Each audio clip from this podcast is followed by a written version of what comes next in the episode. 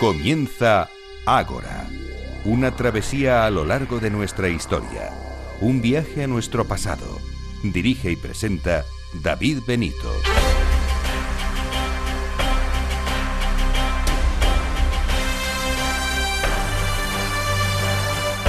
Muy buenas noches y bienvenidos a Ágora, la cita de Capital Radio con la historia.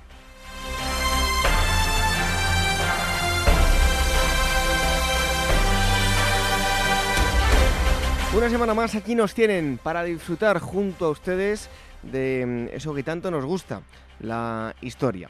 Y en primer lugar vamos a mm, tener eh, el eh, testimonio de, alguien que ha convertido una historia con la que se encontró, se ha documentado y ha hecho una historia de, de ficción, pero todo ello basado en hechos reales. Les hablo de mm, Annette Hess, ella es eh, alemana, es guionista, es escritora y eh, nos va a hablar de un libro que acaba de publicar que se llama La Casa Alemana. También tendremos a eh, Javier Barraicoa, él es historiador, ya estuvo aquí con nosotros y sin duda fue uno de los programas más polémica que suscitó porque hablaba de los mitos, las realidades y los mitos de la historia de Cataluña. Pero hoy va a hablar de eh, eh, la historia del carlismo. Veremos eh, si está o no bien tratada en, los centros educativos. En fin, qué es el carlismo realmente. Todo ello con el historiador Javier Barraicoa. Antes de comenzar, les recordamos cómo pueden contactar con nosotros si quieren a través del correo electrónico agora.capitalradio.es eh, también contacto arroba agorahistoria.com. ¿Cómo nos pueden escuchar? A través de las eh, plataformas de podcast como son Evox, iTunes, eh, Spreaker y Spotify. También todos los domingos nos pueden escuchar a través de eh, Radio Sapiens, donde todas las semanas emiten nuestro mm, programa. Y las redes sociales, el Twitter, arroba agorahistoria y facebook.com barra agorahistoria programa.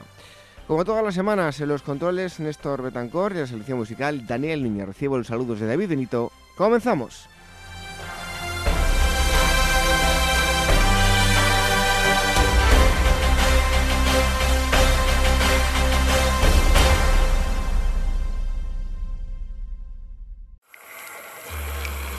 Historias de la prehistoria. Revive los grandes descubrimientos que nos han llevado a conocer quiénes somos y de dónde venimos. Lucy, el hombre de Neandertal, el hobbit de Flores y otros muchos ancestros. Historias de la prehistoria, un libro de David Benito, editado por la Esfera de los Libros.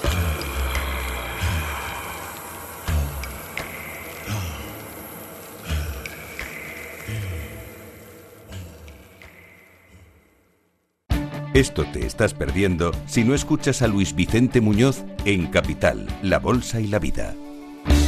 Si Argentina rebala, puede haber un efecto contagio en América Latina y los intereses de las empresas americanas, españolas y europeas en Argentina son importantes, ¿no? Con lo cual yo creo que va a haber un apoyo político importante y eso va a facilitar la negociación. No te confundas. Capital, La Bolsa y la Vida. El original. Con Luis Vicente Muñoz. Inmortaliza tu propia historia y no pierdas tus recuerdos. DBO Estudio de Fotografía, reportajes de todo tipo, moda, book para actores y modelos, premamá, recién nacidos, fotografía familiar, infantil y eventos sociales. Tus fotos en dboestudio.com.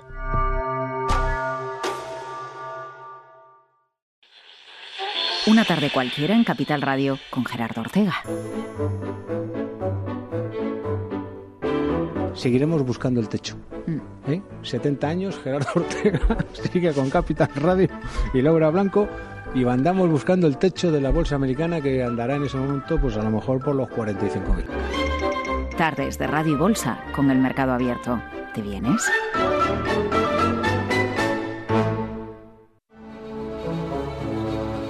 Casa de Hadas, Tumba de los Gigantes, Naragues. Nombres fabulosos y enigmáticos que hablan del pasado de una isla legendaria.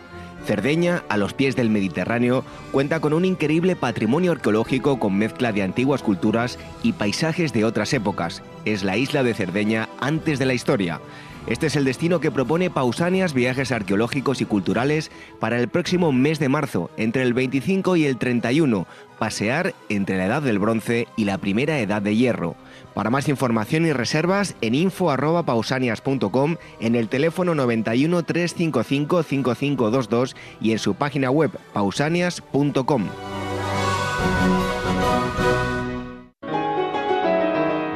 En los próximos minutos vamos a dar la bienvenida a un invitado que hace mm, unos meses ya estuvo aquí con nosotros en, en Historia. Eh, fue un, programa, diría yo, el, que más comentarios ha, suscitado en, las redes sociales, en las plataformas de podcast. Em, la entrevista giraba en torno también el momento era, estaba muy, muy de actualidad de la historia de, Cataluña, los mitos y realidades de la historia de, Cataluña. Y hubo eh, personas que hablaron a favor y personas que, hablaron en, contra. Eh, y bueno, eh, fue, digamos, el, el, programa que más interés y polémica de de Agua de Historia hemos, hemos tenido y hoy está para hablarnos eh, el invitado de, otra, otra historia. Él es Javier eh, Barraicoa. Eh, él es doctor en filosofía por la Universidad de, Barcelona, ha sido profesor de sociología en la Universidad de Barcelona durante 18 años y en la actualidad es profesor titular de ciencia política y sociología en la Universidad Abad Oliva, CEU. Javier, muchísimas gracias por estar aquí nuevamente con nosotros en Agora Historia. Pues muchísimas gracias a vosotros. Y como decía, hoy vamos a hablar de historia del carlismo, así se llama el libro que ha publicado con, con Almuzara. Y lo primero es eh, preguntarte, tal y como reflejas en el libro, por el carlismo. ¿Qué es exactamente el carlismo?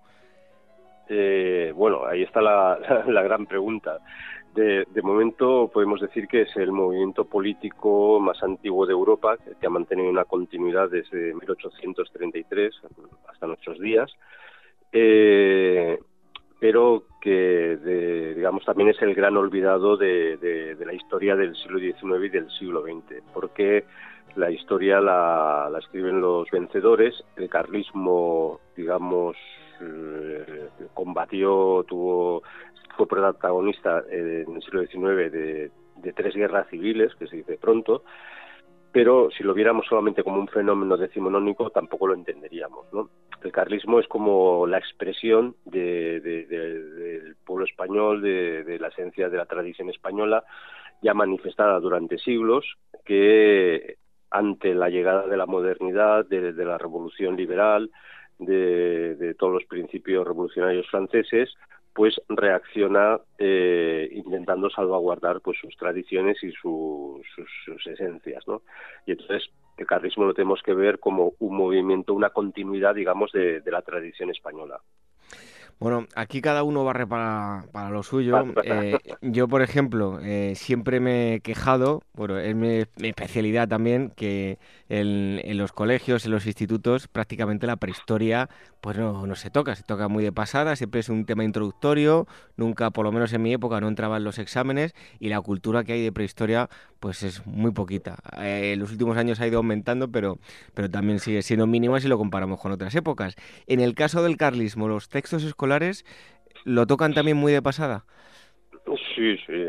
En un par de párrafos vienen a decir que que, el carlismo fue un problema dinástico simplemente, donde los absolutistas, eh, digamos, este, le ha caído al carlismo el, este epíteto de, absolutistas contraliberales, donde los liberales son los buenos y los carlistas pues son los reaccionarios malos y ya está, ¿no? Pero esto no, digamos, no es imposible eh, reducirlo, este reduccionismo es absurdo porque, insisto, un movimiento social que, llegó a tener eh, minorías parlamentarias de, 50, 40, 50 diputados en los parlamentos eh, españoles, eh, que, llegó a tener por no decir cientos o miles de círculos y de centros en toda España. Llegó a tener uno de los, de los movimientos con la prensa más actualizada, moderna y combativa durante el siglo XIX, eh, tres guerras civiles, eh, todo esto, digamos, ponerlo solo en un parrafito, pues digamos, es más que significativo en el sentido de que no interesa que se conozca que existió, digamos, una España que, reaccionó contra lo que ellos pensaban que era la, la, anti-España. De hecho, el... Sí, dime, Sí, sí, dinos, dinos. No, y, y luego también el carlismo, digamos, milagrosamente sobrevive hasta la guerra de civil española, donde tiene una participación nada denostable, de, con más de 100.000 voluntarios, que posiblemente sin ellos pues hubiera cambiado bastante el curso de, de la guerra, ¿no? Y entonces, mm, como el carlismo es verdad que es, como he dicho antes, una reivindicación de, la esencia de la tradición de España, pero también una reivindicación dinástica, pues eh, no interesa hablar del carlismo porque, digamos, hubiera puesto en duda todo lo que es la construcción del régimen del 78, donde, pues, después de la guerra civil y después de la muerte de Franco, se restaura una monarquía liberal que había representado, pues, a esa anti-España, ¿no? Entonces el carlismo molesta simplemente. Javier, pues precisamente te iba a preguntar si eh, es el carlismo algo eh, que, ha pervivido en el tiempo mucho más de lo que la gente puede llegar a pensar. Pues eh, inimaginablemente sí. De hecho, en el libro hablo de los otros carlismos, que son movimientos muy parecidos, que en el siglo XIX, digamos, también se convulsionan, ¿no? Esas sociedades que todavía, pues, vivían de la tradición, que, para ellos, pues, pues eh, digamos, el, ámbito religioso era muy importante, era fundamental. Veían como una serie de revoluciones, pues, ponían en peligro, pues, pues la práctica o la libertad religiosa. Eh, bueno, entonces eh, hay movimientos muy parecidos como el miguelismo en, en, Portugal. Eh, hay movimientos muy parecidos como bueno, los santafedistas en, en, Italia, en el sur de Italia, en el reino de Nápoles, que se enfrentan a las tropas revolucionarias de, Garibaldi y, a todo el proceso de unificación. En, en, el Tirol, por ejemplo, pues hay todo un movimiento muy parecido que se, que se enfrenta a las tropas napoleónicas que traen las ideas de la Revolución Francesa. Está la guerra de los cristeros en México. Entonces, eh, todos estos movimientos, mm, digamos, han tenido, tuvieron una vida, un momento de apoteosis, pero luego también una vida más corta. En cambio, eh, el carlismo, digamos, eh, pues como misteriosamente se nota como todavía está pegado, sobre todo en ciertas zonas de España, donde pues muchísima gente tiene ascendentes ¿no? de abuelos, bisabuelos, tatarabuelos que habían sido carlistas, de los viejos caseríos, las masillas, todavía está como muy presente en esa memoria colectiva ¿no? de, una parte de España. Em, te voy a preguntar por la bandera carlista, háblanos de ella, ¿en qué consiste? bueno, la, la, bandera carlista tradicionalmente es la Cruz de San Andrés o la Cruz de Borgoña, que ahora pues ha puesto muy de moda porque por el tema de los tercios. Mm, la Cruz de San Andrés, eh, digamos, oficialmente como órgano político, como símbolo de o escudo de, del, instrumento político del carlismo, que era la comunión tradicionalista, digamos, se aprueba tardíamente. Pero en las guerras eh, civiles carlistas eh, se usaba indistintamente todavía la tradición de los tercios, o sea, mientras que el ejército liberal cambió la denominación de tercios por regimientos y entonces eh, hasta que no se instaura la legión pues no se vuelva a hablar de tercios ¿no? en el ejército español pero eh, el carlismo toma la cruz de San Andrés en, sus ejércitos como, como insignia porque es la insignia propia de, de la infantería española y, como digamos como he dicho antes el carlismo es, una continuidad de la tradición. Hemos de pensar que la bandera bicolor eh, primero este, impuesta por Carlos III como bandera de la Armada y solamente hasta la guerra de la independencia parece ser, eh, dicen las crónicas, que la primera bandera española que se utiliza como bandera de infantería eh, se, utiliza en los sitios de Gerona contra la invasión del francés, ¿no? Y a partir de ahí, eh, ya cuando empieza la primera guerra carlista, pues, pues la pretendiente liberal, que es Isabel II, eh, eh, aprueba como bandera del ejército la bicolor, la bandera bicolor, ya para la infantería. Pero ahí en esa época se mezclan y se mantienen las aspas, se mantienen las banderas bicolores y en ambos ejércitos pues pues se utilizan indistintamente y solamente, digamos, con el tiempo en el carlismo pervive mantener esa tradición de las aspas como, digamos, la bandera mm, más antigua de España, eh, que, que, rigió, digamos, no como bandera nacional, porque en esa época no había banderas nacionales, pero sí como bandera de, de, del ejército y, por lo tanto, de la monarquía hispánica, que rigió durante más de 300 años y, por lo tanto, es mucho más larga en el tiempo que la bandera bicolor. Bueno, retrocedemos un poquito más en el tiempo. Eh, ¿Cuáles podemos decir que son los antecedentes del carlismo?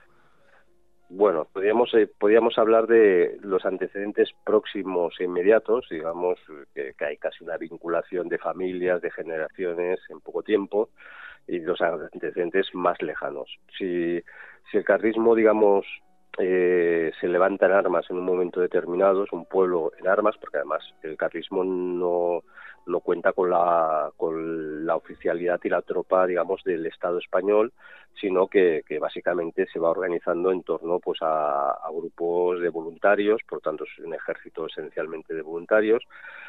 Y eh, si nos buscáramos un referente último, es, digamos, la idea de, de, que la unidad de España, España en sí misma se constituye a partir del tercer concilio toledano, cuando se proclama que España es un reino eh, por tanto hay una unidad política y bajo una religión que es la católica. Pero claro, pasan muchos siglos, pasa viene la, invasión musulmana, los procesos de la reconquista, donde constantemente pues se ve latente en los reinos cristianos pues esa idea de cristiandad, esa idea de, sentido de unidad de destino, de y poco a poco eso va forjando la monarquía hispánica, el imperio eh, hispánico y esos serían los antecedentes lejanos, donde el carrismo se siente perfectamente reflejado, identificado y como una continuidad vital de, esa tradición milenaria.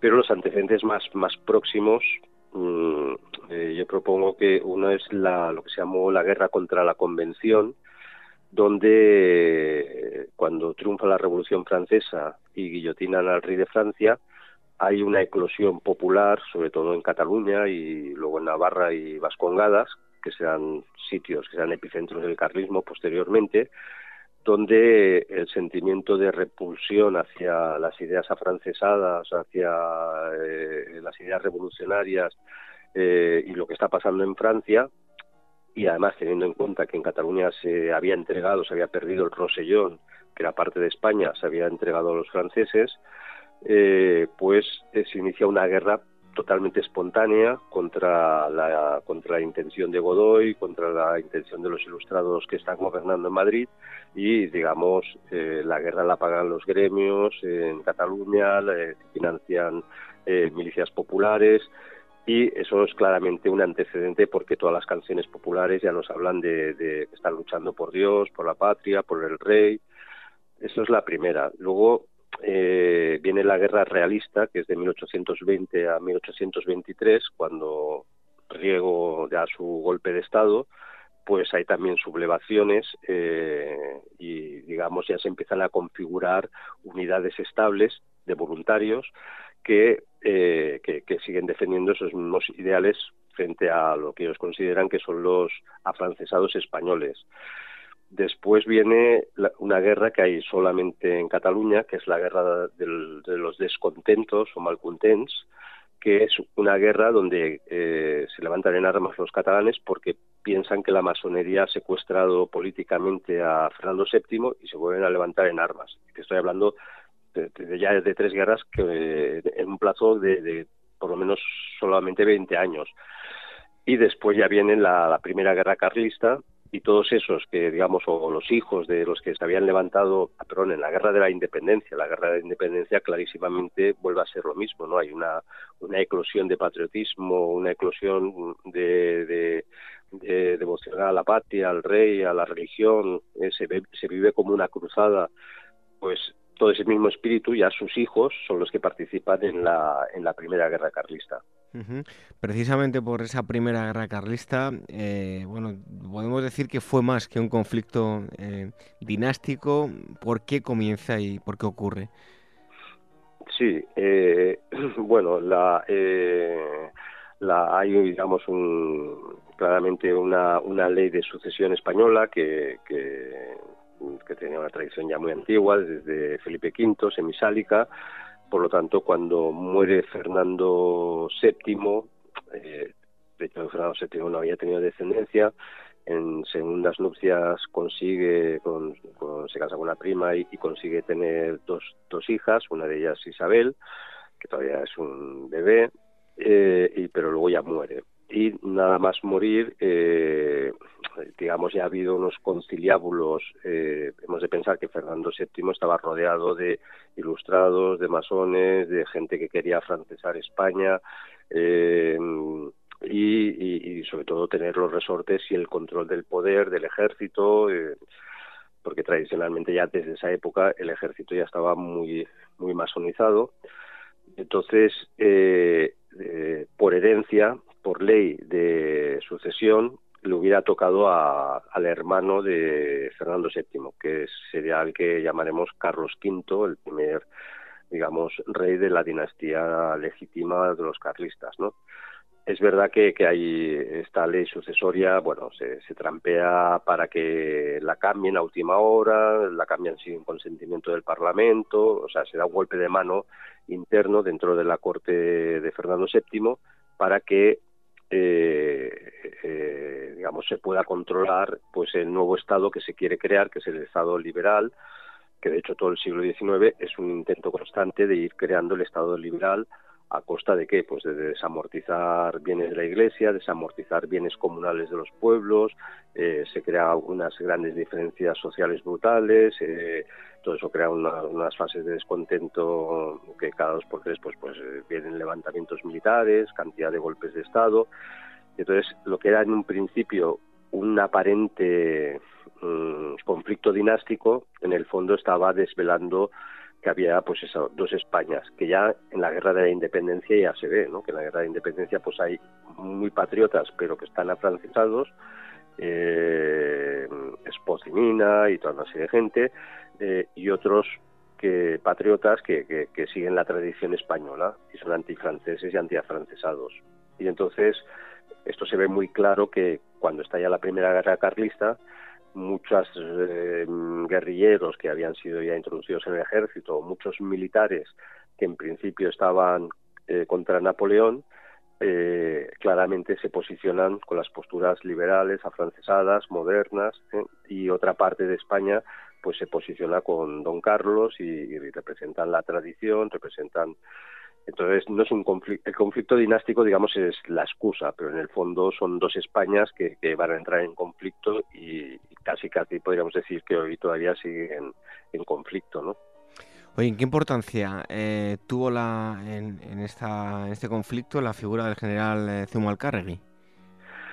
Bueno, el general Zumalcárregui eh, es evidentemente uno de los personajes más importantes eh, se habla, de, hay una teoría de la conspiración de que, bueno, de que al final lo acaban envenenando y asesinando, porque él, era, él era un militar, eh, digamos, mm, había participado pues en, la guerra de independencia, había participado en estos eh, digamos precedentes del carlismo y cuando estalla la Primera Guerra Civil, él está en, en Galicia y, eh, bueno, se suma a las filas de Don Carlos y, la, y, y va a Navarra, donde teóricamente en Navarra pues hay muchos voluntarios de la facción de Don Carlos, pero se encuentra que eso es todo, que son campesinos, están desorganizados, no están armados, no, no, no, hay estrategia militar, rápidamente son disueltos por, por las tropas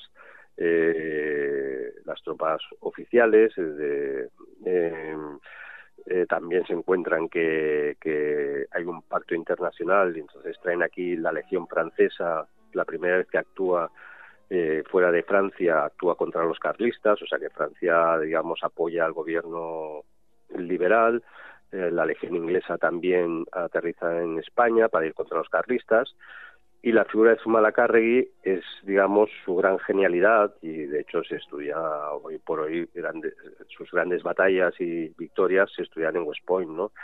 Eh, y en muchas academias militares del mundo, porque consigue pues un pueblo desorganizado que no tiene experiencia militar, que pues consigue crear los primeros regimientos, ejércitos, consigue eh, una, maravilla de, estrategias, de movilidad y eh, cae víctima de, por desgracia, siempre pues hay cortesanos y en torno a Carlos V pues pues eh, le incitan a Carlos V a que ordene a Zumalacárregui sitiar Bilbao, porque si se consigue una ciudad importante, pues la guerra carlista, pues digamos, tendrá una resonancia internacional y Zumalacárregui él quería tomar Vitoria, porque era el camino que abría desde el norte ya para ir directamente a Madrid y así poder acabar la guerra pronto. Pero bueno, obedece, va a Bilbao y en el sitio de Bilbao es herido y ahí pues esa herida es mal curada y, muere, ¿no?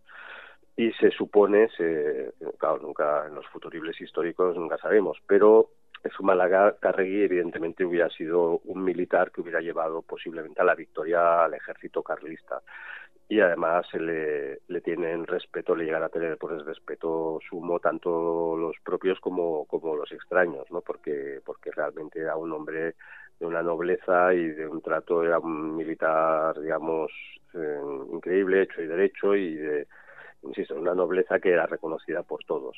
Pero la, la, eh, la guerra carlista se tuerce precisamente con la muerte de Zumalacárregui. Uh Em, vamos ahora a la Segunda Guerra Carlista, también conocida como dels eh, Matiners. En este caso, ¿cómo se sucedieron los hechos? Sí, la, guerra de, los matinés, eh, digamos, serían los, los madrugadores, traducido al castellano, porque, bueno, se discute de dónde viene la palabra. posiblemente era porque eran unas partidas que, que, tenían que aprovechar su, su, su, en principio, escasez de fuerzas pues para, para luchar de madrugada y sorprender a, las tropas liberales. Entonces es una guerra que tiene como peculiaridad que prácticamente se centra en, Cataluña eh, y en algunas zonas del Maestrazgo. Es una guerra que, que surge porque ante la Primera Guerra Civil el trauma fue, pensemos que es una guerra que dura siete años, es una guerra que, que que deja unas huellas eh, terribles ¿no? en, la población y entonces y el conflicto dinástico sigue vivo porque el hijo de Carlos V que es Carlos VI pues sigue reclamando la corona de España. Entonces hay unos movimientos liderados especialmente por Jaime Balmes, el gran filósofo, pensador también catalán, que está intentando influir en Madrid y solucionar el conflicto dinástico. Pero eh, por esa época, a partir de 1848, los movimientos revolucionarios en Europa se vuelven a activar, en España se están produciendo otra vez desamortizaciones eh, y hay una reacción, digamos, también popular porque eh, Jaime Balmes intentó solucionar el problema dinástico casando a, a Isabel II con, con, algún descendiente de Carlos VI.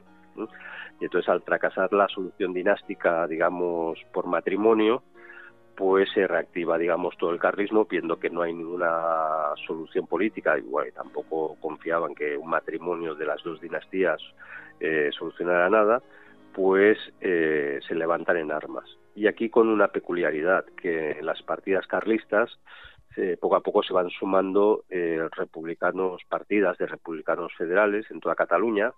No es que se mezclen, pero se respetan y porque ven como su gran enemigo, pues ese Estado centralista que está en Madrid, que ya se está forjando, que está creando un sistema de tributos nuevo, que está eh, unificando todo el Código Civil. entonces, digamos, se sienten como, como, bueno, están intentando reproducir el Estado jacobino francés y esto evidentemente en España que tenía una multisecular tradición de, reinos, de, de, fueros, de derechos, de todo esto se ve como, como un intento de, digamos de eliminar las identidades regionales y por eso este tipo de esta guerra eh, tiene esta característica, ¿no? que es una reacción muy potente y curiosamente también es una una en ese momento eh, quieren suprimir la, la es muy curioso, quieren suprimir la, la, Inquisición y aparece como figura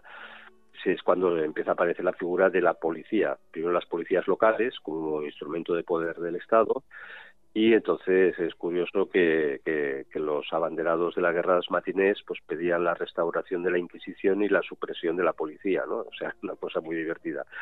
Eh, y entonces, bueno, es una guerra que por desgracia no puede extenderse por toda España y entonces mm, queda, queda ahogada y, y, tienen que, que retirarse por las tropas de nuevo a Francia. Bueno, y como se suele decir, no hay dos sin tres. Eh, hemos hablado de la primera, de la segunda y hay una tercera, ¿no?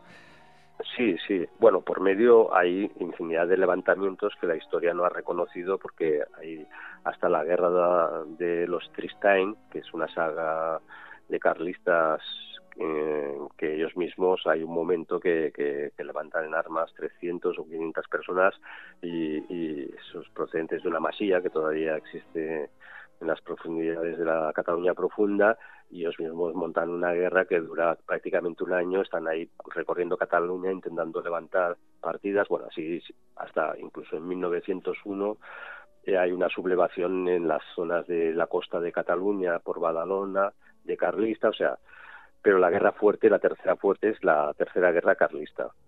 Esta guerra, esta guerra es la que lidera Carlos VII, que posiblemente es el rey más carismático y más conocido por, su famosa imagen, pues, pues con las barbas, con la boina roja, con un perro a sus pies, que es una imagen que se fue extendiendo pues por toda España. Eh, eh, y es una guerra, eh, digamos, mm, mm, como fruto de los fracasos revolucionarios. Me explico. cuando cae la dinastía de Isabel II, es desterrada. Eh, en esos momentos quien tiene el poder en España es el general Prim. El general Prim sabemos que es catalán, es masón.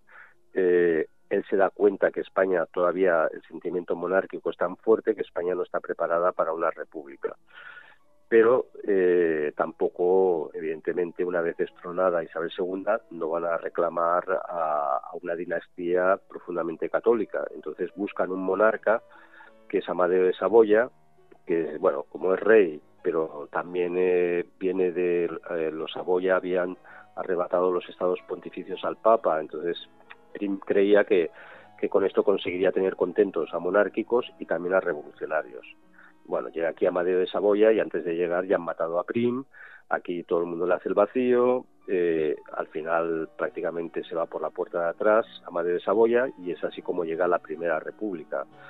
Y en medio de la Primera República pues empiezan las luchas cantonalistas, entonces España empieza a desmembrarse y para colmo eh, empieza la guerra de, de, Cuba a partir de 68 y entonces, eh, bueno, está la guerra de Cuba, perdón, la de 1860, que está todavía, eh, esa guerra es la de los 10 años, y eh, en medio de eso, pues para el carrismo la situación de España es tan insostenible, tan absolutamente insostenible, que decide levantarse en armas pues para conseguir derrocar esa, esa república que, que está, digamos, desmembrando totalmente España. Es una guerra eh, no tan larga como la Primera Guerra Civil, pero es una guerra plagada de también de, entusiasmo, eh, se levantan comarcas enteras o regiones enteras en España eh, por la causa de don Carlos y, además, eh, digamos, revive el carrismo de tal forma que cuando acaba la guerra, el carrismo, a pesar de que ya le ha caído la República, se restaura otra vez la monarquía liberal, pero el carrismo digamos, eh, ha, cobrado tanta, tanta fuerza, teóricamente ya tenía que haber desaparecido con la Primera Guerra Civil, pero, pero a partir de Carlos VII, ya en tiempos de paz, pues, pues eh, España se llena de, de, círculos carlistas, se considera incluso que el carlismo es el que pone, el que inaugura las nuevas formas de organización política que van a ser los partidos modernos, porque en los círculos carlistas pues pues hay centros de hay teatro, hay bares, hay hay, eh, hay tertulias, tertulias literarias, se enseña hay cajas de ahorro de resistencia por si los obreros carlistas se quedan en paro, eh, se enseña, enseña, se enseña a escribir y a leer a la gente analfabeta, o sea, se hacía todo, todo el carlismo, digamos, se va desplegando a nivel social y eso es lo que le permite un arraigo que, le lleva prácticamente a, tener muchísima fuerza eh, cuando estalla la guerra civil ya del siglo XX. Em, ¿Qué pensadores nos ha dado el carlismo? Bueno, el carlismo nos ha dado muchos pensadores, pero siempre, eh, al menos en el libro pongo el matiz que el carlismo, como no es una ideología, o sea, no es un partido al uso, sino que era un movimiento social, era, digamos, gentes del pueblo que, tenían un sentir, que habían experimentado ya, como hemos dicho, pues eh, el mundo afrancesado que traía la Revolución Francesa como algo que iba directamente contra contra contra pues el sentir tradicional español pues el carlismo no es una ideología no es entonces propiamente no tiene eh, o sea no tiene ideólogo sino que mm, al carlismo cuando durante el siglo XIX e incluso el siglo XX los movimientos revolucionarios se van haciendo más fuertes se van se van haciendo eh, más peligrosos eh, pues va trayendo lo que se llama pues pensadores católicos o neocatólicos o tradicionales y tenemos un elenco, claro, la gente no lo conoce, pero hay un elenco brutal de, de, de, Aparici Guijarro, Ortilara, eh, Polo y Perolón, eh, más conocidos son pues Vázquez de Mella, que es, tiene todo, toda, toda, su colección, toda su obra, digamos, es, son sus discursos parlamentarios, que son pues una, una ingente, eh, digamos, exposición de lo que ha sido siempre España. Luego, más tarde se irán acercando al carrismo, ya hablo ya pues del siglo XX, pues Víctor Pradera, que, que, es uno de los grandes sintetizadores, escribe sobre pues cómo tiene que ser un Estado organizado según los principios del carlismo. Eh, Ramiro de Maestu, que, venía de tradición liberal, pues se va aproximando cada vez más al carlismo. Eh, y eh, podríamos y sobre todo muchos periodistas, periodistas de altísimo nivel eh, eh y literarios como Villoslada, el propio Valle Inclán había sido carlista, luego bueno, Era un tipo muy peculiar y luego va cambiando, pero pero nunca renegó de digamos al menos de su sentir así romántico carlista. bueno, Pereda, José María Pereda, pues el gran novelista del naturalismo no literario, pues también era carlista, o sea que podemos encontrar todo un elenco, bueno, y si, y si nos entramos, adentramos en el mundo de, del conocimiento y de las academias de las lenguas como el catalán, el euskera, el gallego, pues siempre encontraremos que los grandes iniciadores del estudio de las lenguas, porque era gente de, de esas zonas y era gente que amaba pues sus lenguas, sus tradiciones, pues grandes estudiosos eh, han sido muchos carlistas. Y ya para terminar, eh, Javier, eh, ¿qué balance podemos hacer de, del carlismo, de toda su historia? A ver, pues el, balance, digamos, el carlismo ha sido como durante un siglo y medio la conciencia, digamos, de, la tradición de, una nación, de un pueblo, una nación posiblemente la más antigua de Europa y de las más antiguas del mundo, si exceptuamos a Armenia y a estas naciones que primero se convirtieron al cristianismo, eh, es la conciencia, digamos, o al menos permite que, se mantenga la, la conciencia de, de, del ser de España, de la esencia de España, ¿no? en esa lucha constante por pervivir ante constantes agresiones como fue el Islam, como fue eh, el, Imperio Otomano, eh, como fue en su momento pues Francia, el mundo afrancesado, el mundo de la revolución, la modernidad, el liberalismo y entonces es esa digamos esa idea de que la tradición debe persistir porque si muere el carlismo es como si muriera España no en el fondo. Y entonces eh, por eso lo que es trágico es que, el carlismo quiera ser borrado porque es como el referente aunque es evidente que hoy el carlismo no tiene ni la fuerza política ni la preeminencia que tuvo en sus momentos pero sí que como referente digamos de principios de, pensamiento de, reflexión de lo que ha sido España eh, es, es, inevitable, ¿no? Es inevitable, no lo podemos esconder porque si no, no podríamos entender lo que es España. Bueno, pues todo aquel que quiera profundizar ya sabe que tiene este libro. Eh, esto no estaba en mi libro de historia del carlismo, el autor Javier eh, Barraicoa. Javier, muchísimas gracias por haber estado aquí con nosotros y habernos dado esta eh, clase magistral de, carlismo. No, hombre, por Dios, muchísimas gracias a, vosotros. ¿eh? Encantado siempre de colaborar. Un fuerte abrazo. Un, un abrazo fuerte. Dios.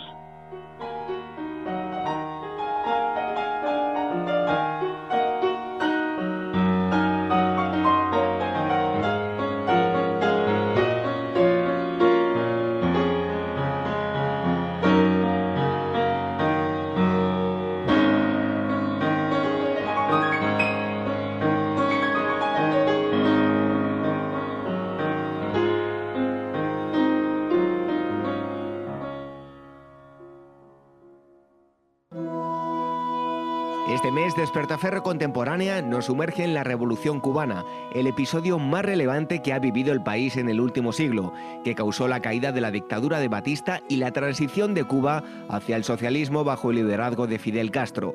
Un análisis preciso del conflicto bélico, sus operaciones y de la guerrilla desencadenada en 1956 en Sierra Maestra. A la venta en librerías, kioscos, tiendas especializadas y despertaferro-ediciones.com. ¿Eres inversor o quizá buscas financiación para tu empresa?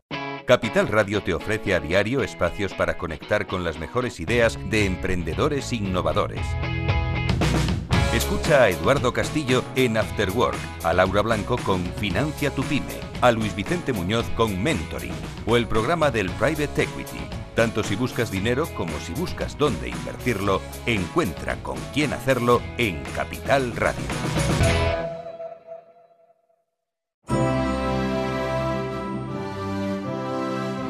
¿Eres actor o modelo y necesitas un book profesional o simplemente quieres tener unas fotos de estudio? En DBO Estudio de Fotografía hacen tus sesiones a medida. Toda la información en dboestudio.com.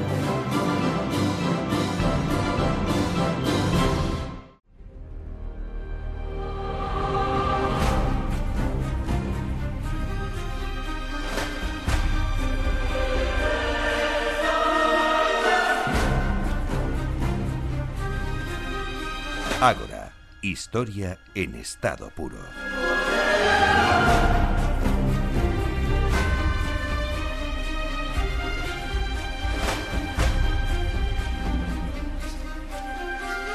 Como hacemos de vez en cuando, nos vamos fuera de los estudios de Capital Radio y nos vamos a visitar los autores a lugares que, como pueden ustedes comprobar, pues no sonan igual que la radio, pero que merece la pena la charla que vamos a, tener. Hoy nos vamos a ir a una época muy concreta de, Alemania.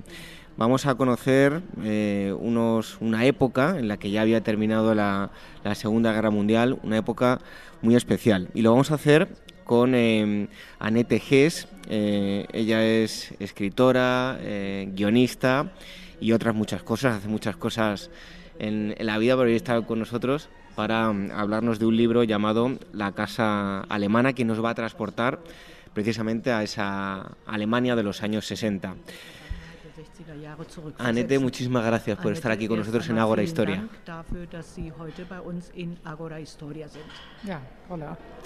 Bueno, lo primero de todo, ¿de dónde viene eh, la, la idea para crear esta historia?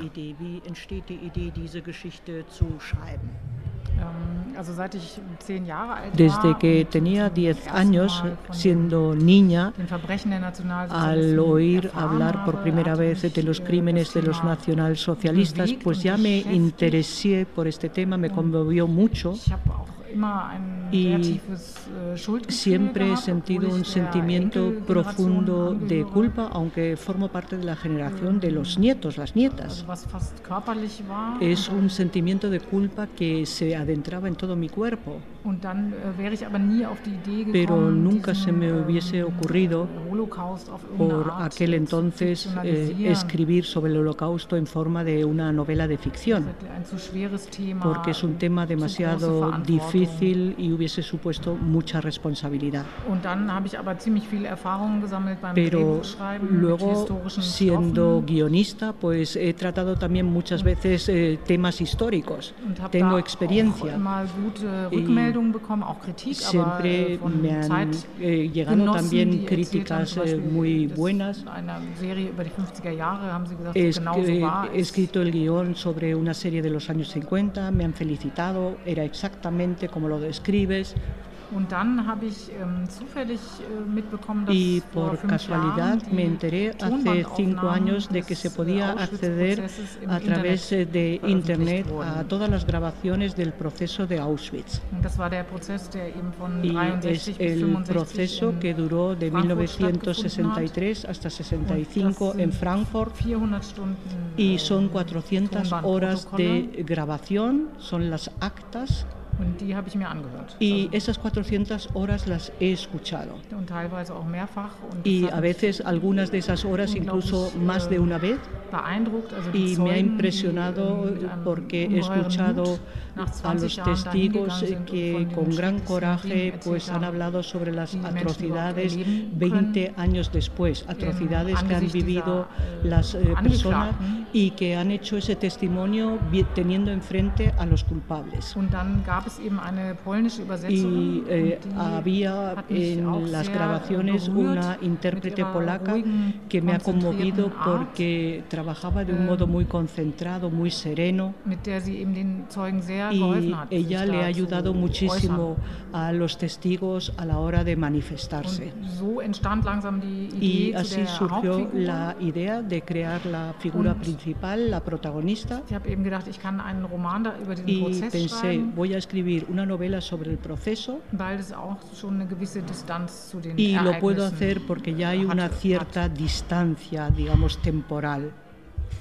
Em, hablabas hace un momento de un eh, sentimiento, un remordimiento, ¿no? A mí mm, me da cierta envidia. Yo he estado en, en Alemania, en Berlín, me interesa mucho eh, el fin de la Segunda Guerra Mundial y todo el proceso hasta que cae el, muro. Y me sorprende cómo ha sabido cerrar Alemania. Eh, una herida, no hay debate de ningún tipo, todo lo contrario a lo que está pasando en España, que en parte me da envidia que eh, en lugar de que se celebre eh, el final de la Guerra Civil Española, todavía eh, hay una herida muy abierta, se celebra pues para un bando, para otro, en fin, que sigue toda la, polémica, ¿no? ¿Cuál es la diferencia? No sé si conoces bien la, historia de, la Guerra Civil Española, pero allí en Alemania se ha sabido cerrar y zanjar, no hay debate, salvo algunos indeseables que de vez en cuando hacen lo que no debían, pero bueno, eh, ¿cuál crees que es la diferencia? ¿no? Allí se ha cerrado el debate y aquí todavía sigue abierto.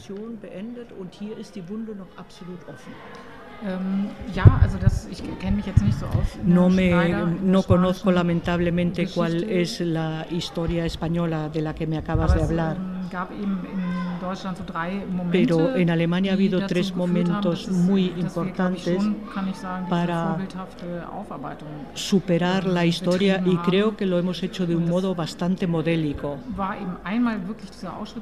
Por un lado, este proceso de Auschwitz, que fue iniciado por el fiscal general eh, del Estado, Fritz Bauer, se impuso a pesar de la gran resistencia. Nadie quería hablar sobre ello, nadie quería que se iniciase el proceso. Ähm, y los alemanes pues han escuchado algunos por primera vez cuál fue la situación y cómo han sido aniquilados millones de personas en cámaras de gas.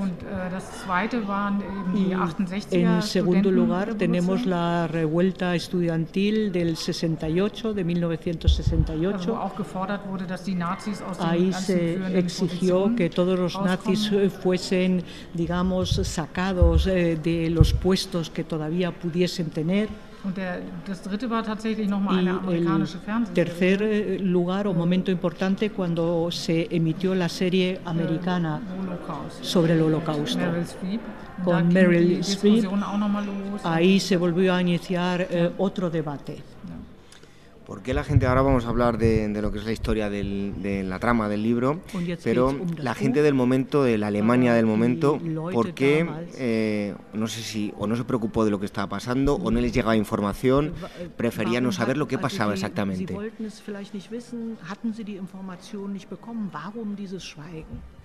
Ähm, also ich glaube, dass es eben äh. Yo creo que después de la guerra, mm, en un primer momento no se pudo hacer otra cosa. Äh, El país estaba reducido a cenizas, había que reconstruir el país y bueno, pues trabajas mucho y por la noche caes rendido en la cama y no te dedicas a hablar sobre lo que ha Äh, ocurrido en el pasado. Y luego todo, claro, parecía tan bonito, entonces se dijo, no, no, sobre el pasado no vamos a hablar. Y no se ha hablado sobre ello porque en la mayoría eh, de familias pues había alguien que había participado en esa maquinaria de exterminio. Si no, no hubiese sido posible. Also, es decir, que äh, había gente que era una pequeñísima rueda en esa maquinaria. ähm, Otras personas, como el personaje de Ludwig Bruns, que había trabajado en, un, en el campo de Auschwitz. Y en cada familia había un tío, un primo, alguien wie das eben ist mit diesen Tabus, man weiß, que man weiß tuviese auch que ver con Kind, ello. Y es un tabú. Como niños sabes perfectamente que hay determinados tabús en la familia. De Also eso no se Zum habla. Beispiel solche Sätze wie ähm, rede nicht über den Krieg, weil dann weint Oma wieder. Se decía, no hables sobre la guerra porque entonces la abuela se pone a llorar. Ja. Y a nadie, bueno, pues eh, cuando hay una fiesta familiar desea, claro, que la abuela se ponga a llorar. ¿Cómo ha sido todo el proceso de documentación? Eh, yo personalmente eh, me gusta mucho, me interesa mucho el tema, pero llega un momento en que eh, eh, se te llena la cabeza de tanta maldad mal que necesitas eh, descansar un poco y poner la mente en otro sitio, eh, ¿no? Eh, ¿Cómo ha sido ese proceso de escuchar eh, todos äh, los testimonios de los juicios de Auschwitz?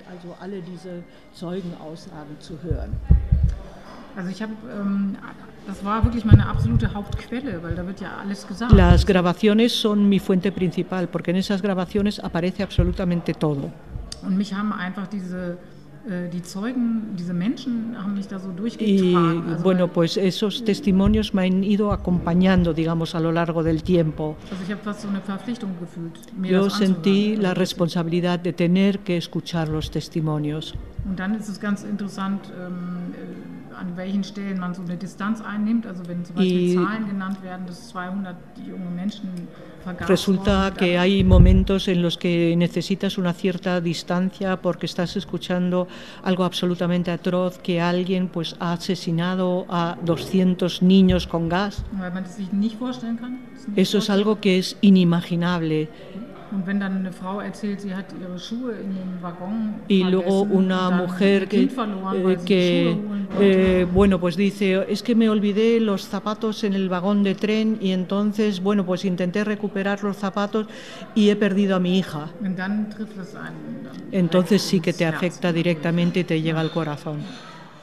1963. eh, 1963. dejamos a un lado eh, lo que había pasado durante la Segunda Guerra Mundial, un país en reconstrucción, se reconstruyó de una forma inimaginable, increíble, como era la Alemania de gemacht wurde. 1963. Und wie war das Deutschland 1963? Mm, natürlich. Era, por supuesto, una situación muy difícil. Las mujeres estaban eh, oprimidas, no había ningún tipo de emancipación, wurde unglaublich viel Fleisch gegessen. se comía muchísima carne, la gente disfrutaba del bienestar, se trataba de comprarse un coche, de comprarse un televisor, de comprar bienes de consumo.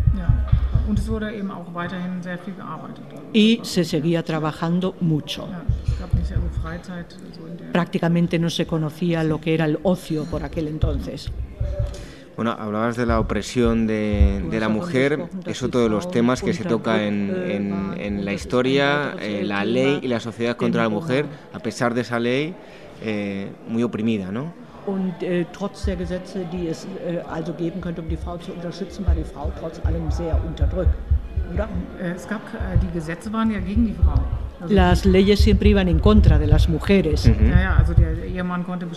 El eh, bueno, pues marido podía decidir si la mujer trabajaba o no trabajaba. Una mujer no podía tener su propia cuenta corriente. Tampoco podía tener el permiso de conducir, salvo que el marido lo autorizase. No había emancipación. Bueno, vamos a hablar ahora de la historia. Eh, este es el contexto histórico. um, Eh, Eva eh, Bruns, no sé si lo pronuncio bien, Eva eh, Bruns. háblanos sobre ella. Sprich einmal, sag uns mal, was ist Eva Bruns? Eva Bruns ist im äh, Eva Bruns. Drei Gründen so entstanden. Einmal Eh, eben, weil mich diese Pues eh, so es beeindruckt eh, la figura principal y la creo porque me impresiona la figura de la traductora, de la intérprete. hat. Und das Zweite ist, dass ich ähm, eben so das Gefühl hatte, ich kann über Y en Prozess segundo lugar, pensé Sicht que erzählen. el proceso solo lo puedo narrar con los ojos de alguien que sea absolutamente inocente. Also dass man wie, dass der Leser mit der Hauptfigur El das alles wie lector neu erfährt, va ganz mm, gelesen aprendiendo cosas absolutamente nuevas, al igual que lo va aprendiendo Eva.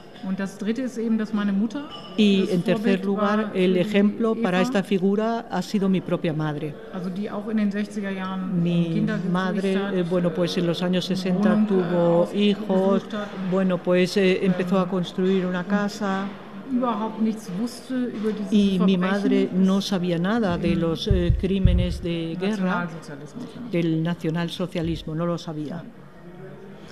Además de, esta, de la parte histórica, eh, hablábamos hace un momento de, de la mujer, eh, cuentas la historia de, de- de una emancipación, ¿no?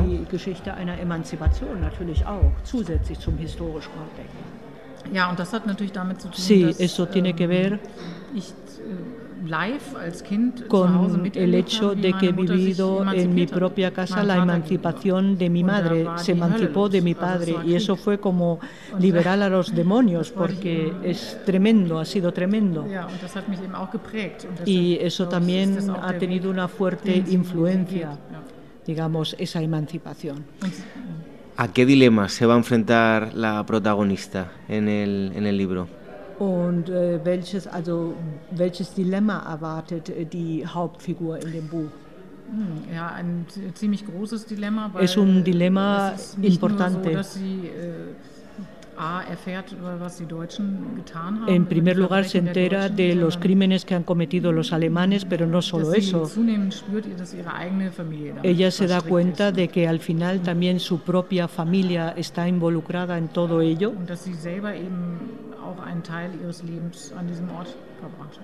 y también se entera de que parte de su vida pues la ha pasado en ese lugar del que se habla.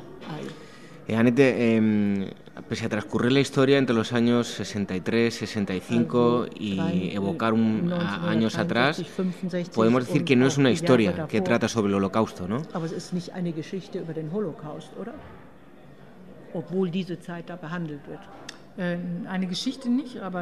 Äh, Una historia no.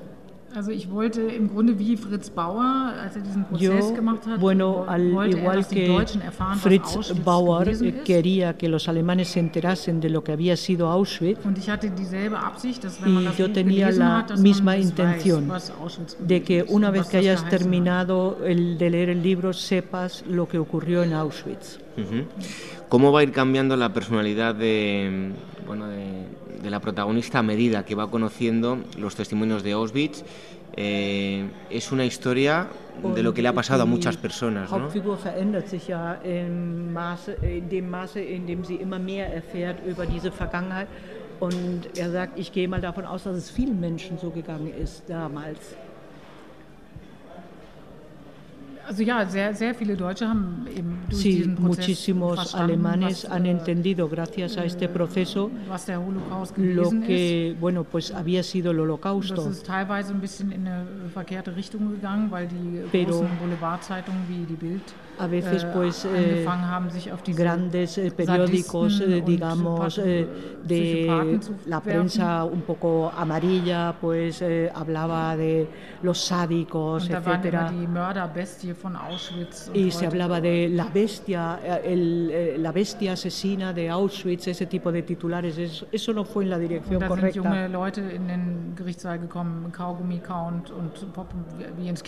y entonces había gente joven de repente ahí ante los eh, tribunales eh, que venían con chicle, mascando chicle y con palomitas diciendo vamos a escuchar aquí como si esto fuese un cine.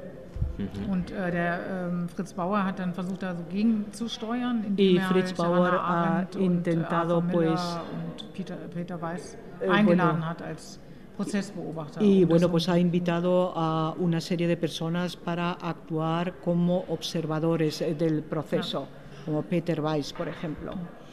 Eh, sigue habiendo mm, muchas familias con, digamos, puntos ciegos en lo que a su pasado se refiere. Gibt es noch viele Familien mit sogenannten blinden Flecken in der Vergangenheit? Ähm, ja, unglaublich sí, viele. Also das muchísimas. Ist das, was ich jetzt erfahre als Reaktion auf mein Buch. Porque he escuchado muchísimas reacciones a raíz de publicar mi libro. Nach der, den Lesungen Leute zu mir Después sagen, de leer eh, pues, de mi propia obra, pues siempre hay gente que dice, en mi propia familia había alguien, pero nunca nos permitieron hablar sobre ello. Me hat eine Frau geschrieben uh, bei Facebook, y me ha escrito una mujer a través de Facebook que su abuelo pues se suicidó, se ahorcó durante el proceso en un hotel de Frankfurt y él estaba destinado a un comando especial en Rusia. La familia no sabía lo que había hecho durante su estancia en Rusia. bueno, probablemente él haya estado en el proceso escuchando y pensó que ya no podía seguir viviendo con esa culpa. y el padre, el hijo, toda la familia dijo no, se ha ahorcado, se ha suicidado porque tenía tenía unas migrañas muy, muy fuertes. Eh, hablemos ahora de los hijos, de los culpables. Eh, ¿Cómo viven la, la culpa de, de sus padres? erleben die Kinder der Schuldigen die Schuld der Eltern? Ähm, also ich bin davon überzeugt und inzwischen gibt es dazu ja auch Untersuchungen, dass Yo estoy absolutamente convencida de que los eh, sentimientos de culpa also, se heredan, wenn die in einer son hereditarios. Y si bueno, pues hay una generación que no es capaz de liberarse, also bueno, pues entonces puede pasar a la siguiente generación ja. o incluso ja. a la generación de los nietos. Wird. Si el tema, digamos, no se ha tratado y no se ha resuelto el problema de la culpa por lo general eh, suelen, en este caso los, los familiares de los culpables, hablar abiertamente, condenarlo, o simplemente hay muchos que prefieren no tocar el tema. Und gibt es Familienangehörige von Schuldigen, die also das Thema ganz offen ansprechen, oder zieht man es eigentlich davor, eher nichts zu sagen? Ähm, da gibt es natürlich ganz unterschiedliche. Hay diferentes enfoques. Äh, es gibt äh, zum Beispiel die Tochter von dem Armon Goeth, ich weiß nicht, ob Sie es äh, la hija de Schindlers Armand Liste Goeth, la Lista de Schindler, por der eben von seinem Balkon runter eben auf die Häftlinge im KZ geschossen hat als Morgenvergnügen. Bueno, pues su terraza, digamos, ha disparado sobre los prisioneros en un campo de concentración. Und die äh, Tochter von dem hat y zum Beispiel, hija de él, ähm, Opfer auf, Überlebende aufgesucht. Ha visitado und, äh, a las víctimas mit denen zu sprechen. que da gibt's, han äh, sobrevivido y ha intentado YouTube hablar con ellas. Hay documentación en YouTube sobre este fenómeno. Also es gibt mehrere von diesen Kindern, der dieser, es que hay varios äh, de estos hijos äh, großen Täter, äh, die de versucht los haben, grandes criminales que äh, damit umzugehen. Han intentado pues eh, abordar el tema de algún modo. Uh -huh. eh, estamos terminando dos últimas preguntas. Eh, David Miller, otro de los protagonistas del libro, eh, judío canadiense adscrito a la Fiscalía bueno, para el proceso de Auschwitz, intentándonos poner en, en primera, bueno, en, en el interior de, de los pensamientos de un judío en, cuando se estaban llevando a cabo los, los juicios, eh, bueno, ¿cómo encaraban ellos este proceso? ¿Cómo? cómo encaraban el, el proceso los, los, propios judíos. Und was, äh, also was machten die Juden selbst bei diesem Prozess? Wie intentándose poner en la piel del personaje. Also um, versuchte man sich da sozusagen in die Lage zu versetzen des anderen? Nein, also das waren immer Einzelschicksale. Also es que eh, ahí, bueno, pues hablamos en muchos casos de destinos absolutamente individuales, also personales. es gab keine Gemeinschaft, die sich da gebildet hat oder keine. No se ha constituido ninguna comunidad de los judíos. Weil das, die kamen ja auch aus allen Ländern, also aus Ungarn, estos aus judíos USA procedían de Hungría, Israel, de los Estados also das, Unidos, de Israel, de fremde, diferentes lugares y todos ellos eh, no se conocían, eran extraños. Und dieser äh, David Miller, den wollte ich eben erzählen, diese Figur. David eh, Miller um, es una figura que um quería recoger en mi novela dass selbst die Verschonten, also selbst para die Familien, demostrar que incluso las familias passiert ist, que no se die, han visto äh, afectadas, eh, que so incluso ellos pues eh, tienen un- sufren una carga muy fuerte. Por último, quería hacerte una... Eine eh, bueno, eh, a ver qué te parece, ¿no? Yo recuerdo cuando estuve en, en Berlín, eh, sin ir más lejos, en el Estadio Olímpico, se conserva la, campana de, de los Juegos Olímpicos y eh, Olympischen se conserva lo que es la campana, pero eh, han quitado una parte de la esvástica, porque está prohibido en, Alemania, ¿no? Si te digo que aquí en, en España, eh, cualquier día de mercadillo puedes ir a comprar insignias eh, con esvásticas, ¿qué piensas? Dass das hier noch möglich ist? Ja, furchtbar. Ja, ich weiß das. Es ich, weiß, horroroso. es- ich weiß ja, was zum Beispiel in, in Ostdeutschland äh, sé gibt es ja Aufmärsche. bueno, que en Alemania Oriental alle hay zwei Wochen im manifestaciones, Fernsehen, cada also dos die- semanas aparecen en la televisión. Ja, also es furchtbar. Es ja. tremendo. Ja, das ist. Bueno, para que bueno, esto nos tiene que hacer llevar a pensar, ¿no? Que, que todo lo que se haga, todo lo que se divulgue en contra de todo esto eh, es poco, pese a que digan muchos que, que somos muy pesados.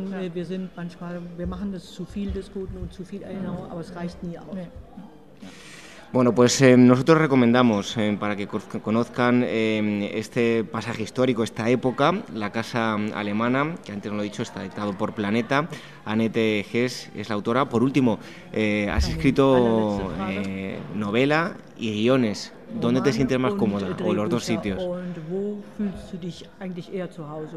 Eher? Ähm, ich finde beides toll. Also Es que a mí me gustan los dos oficios. Also Drehbuch ist ja mit Menschen zusammenzuarbeiten, El Teamwork guion auch eh, und, äh, significa trabajar en equipo, trabajar con muchas personas. und Roman schreiben ist sehr einsam. Also das Y wäre mir zu escribir einsam. una novela es muy solitario. Und das. Beides ist gut. Las dos cosas.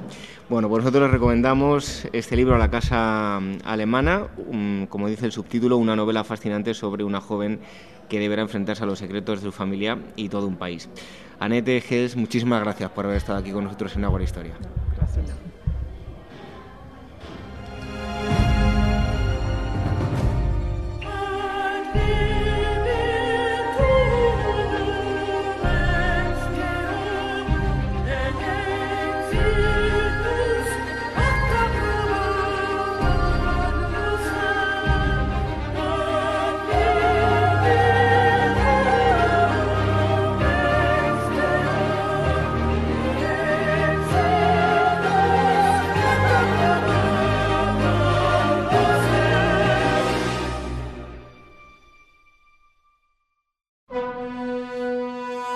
Este mes, Despertaferro antigua y medieval vuelve a la figura del rey Epiro en Pirro, el ocaso de un aventurero. En este número se retoma su biografía a partir de su viaje a Sicilia en el año 278 a.C. y recorremos los últimos años de su vida siendo coronado rey de Macedonia hasta su accidentada muerte en el asedio de la ciudad de Argos. A la venta en librerías, kioscos, tiendas especializadas y despertaferro-ediciones.com.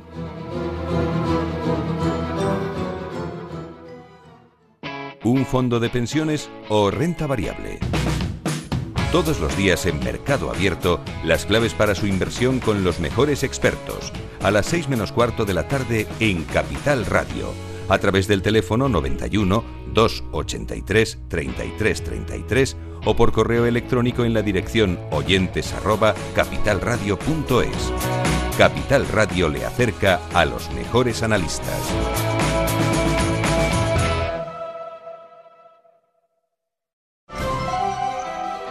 La llegada al mundo de un hijo o hija es algo único e irrepetible. Inmortaliza sus primeros días con fotografías y una estética muy cuidada. En DBO Estudio de Fotografía os harán un reportaje inolvidable, un tesoro para los padres y para los hijos. Toda la información en dboestudio.com.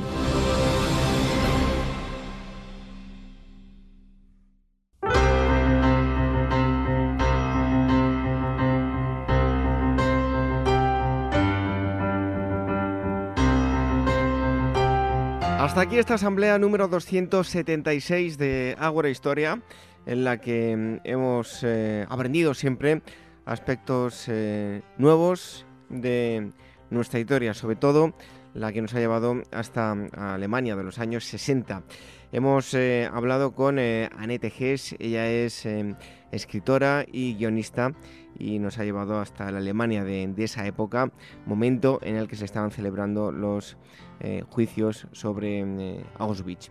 También eh, hemos tratado con Javier Barraicoa lo que es la historia del carlismo, qué es exactamente el, exactamente el carlismo, qué época comprende y cuál ha sido su historia. La semana que viene volvemos, estaremos con todos ustedes para seguir conociendo más aspectos de nuestra historia aquí en eh, Ágora, en este particular rinconcito que abrimos en Capital Radio para la, historia. Si quieren contactar con nosotros, lo pueden hacer a través del email contacto arroba agorahistoria.com y eh, agora arroba. Eh, ¿Cómo nos pueden escuchar? Muy fácil, a través de, además de en directo, a través de las plataformas de podcast, en Evox, en iTunes, en Spreaker, en Spotify. Muchísimas gracias por todos los comentarios y valoraciones que nos dejan, porque eso hace que lleguemos a mm, mucha más gente. Como digo, regresamos la próxima semana para seguir disfrutando de mm, eh, la historia. Nos despedimos con una frase de Ernest Hemingway. Dice así, un hombre de carácter podrá ser derrotado pero jamás destruido. Buenas noches, hasta el próximo sábado. Sean felices.